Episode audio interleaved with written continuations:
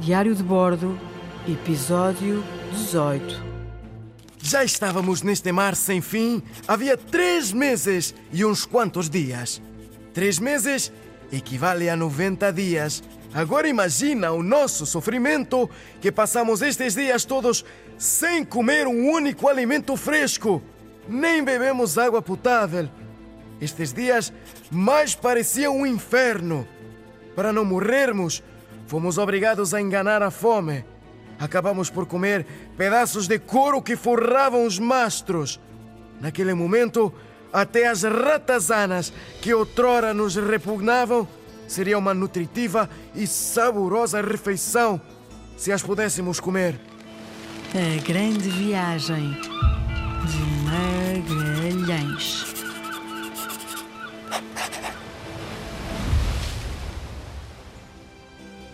Mas não era só a fome com que tínhamos de lidar. A maior desgraça era sermos atacados por aquela doença que fazia inchar as gengivas de tal maneira que ficavam maiores do que os próprios dentes, sendo impossível ingerir qualquer alimento que fosse. Entre nós morreram 19 homens.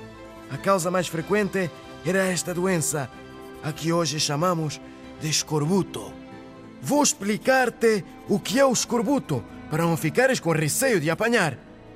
Geralmente, o escorbuto é causado por falta de vitamina C. Pois ficas a saber que tanto o homem como os animais não produzem vitamina C. Por isso, tem que ir buscá-la diariamente a outros alimentos. Onde podemos encontrar esta vitamina, sabes? Exatamente, nos citrinos. Isso! Nas laranjas, nos limões, mas também podemos encontrar esta vitamina em alguns legumes, como os brócolos, os espinafres ou as batatas. Agora já sabes, comer muitas laranjas e muita sopa. Podes começar já a pedir aos teus pais uma sopinha por dia. Mas os homens desta viagem não tiveram essa sorte.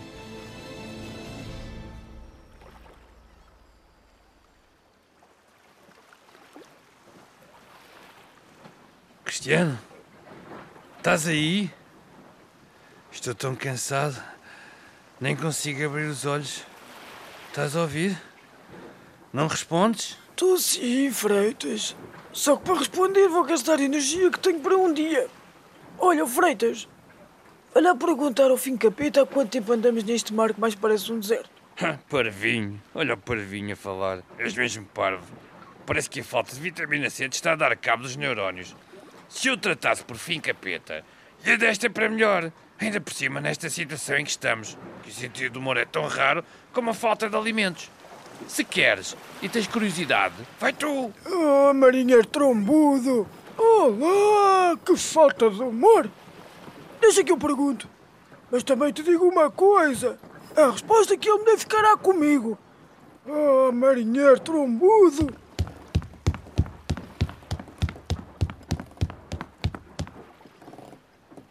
Oh, senhor Pigafetta! Sim, zigue-zague, eu lhe ia chamar fim capeta, não achas? É capaz de me dizer há quanto tempo estamos à deriva neste mar sem fim? É que eu já perdi a conta ao tempo. Eu já não sei se são dias, são meses, são anos. Estou tão baralhado. Eu nem sei se isto é da falta de comida ou da falta de bebida, mas a minha cabeça anda à roda. Calma, Cristiano. Deixa ver nos meus escritos. Ora então. ah, são estes e mais estes, mais estes. Depois passamos por aqui. No sábado, hum, na segunda estávamos aqui. Domingo fui ter com o capitão. Terça foi isto. Quarta comi a ratazana e fiquei de cama. Quinta comi o couro do mastro. Ora então, pelas minhas contas, são.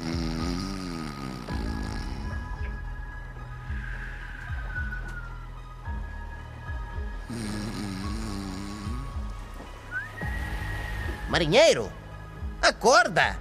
Acorda, já tenho a resposta à tua pergunta. Pelos meus cálculos, passaram precisamente três meses e 20 dias desde que saímos do estreito. Ai, a sério, não acredito. Parece muito mais. Ai, quando é que este deserto vai acabar, meu Deus? Entretanto, os homens descobrem uma pequena ilha a noroeste e, de seguida, mais duas a sudoeste. A primeira é mais alta e mais comprida que as outras duas. O capitão, então, deu a ordem. Vamos atracar na Ilha Maior para recolher líquidos frescos e provisões. Atenção, atenção! Nativos a aproximarem-se do nosso barco! Enquanto uns vinham pela frente, estranhamente simpáticos a disfarçar, outros por trás estavam a roubar-nos o esquife. Antes que me perguntes, esquife é um pequeno bote. Capitão, não lhes dê conversa, por favor. Sabe porquê? Roubaram-nos o esquife. Espreite lá aqui para ver. Vê? Está-se a esquivar de nós. Eh, Era um trocadilho. Não, não fique chateado. Não fique com essa cara. Eh, Por favor, capitão. Magalhães ficou furioso. Estou irritadíssimo com o atrevimento destes nativos. Quem pensam que eu sou? Quero 40 homens. Vamos descer a esta ilha. Quero recuperar o bote e trazer alguma comida. Assim foi. Descemos até terra, recuperamos o esquife e ainda trouxemos alguns alimentos e líquidos. Mas o capitão reconsiderou a nossa estadia. E, dada a hostilidade destes ilhéus, prosseguimos com a nossa rota.